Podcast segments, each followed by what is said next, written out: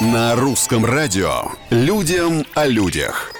Всем привет! С вами Петр Кузнецов и, как всегда, необычные истории жизни, казалось бы, обычных людей. Один из самых богатых профессиональных игроков в гольф, Ян Поултер, своими трюками не перестает радовать поклонников.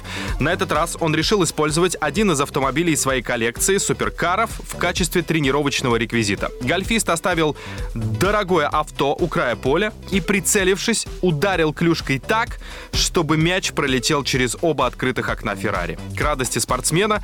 Все получилось с первой попытки, ведь стоимость этого автомобиля порядка 7 миллионов долларов. Людям о людях.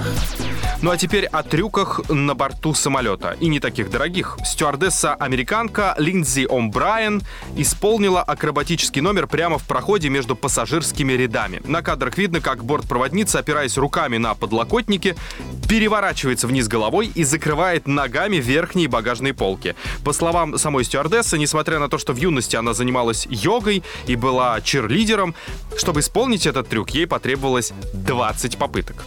На сегодня все. Э, но совсем скоро уже новые истории и новые герои. Пока.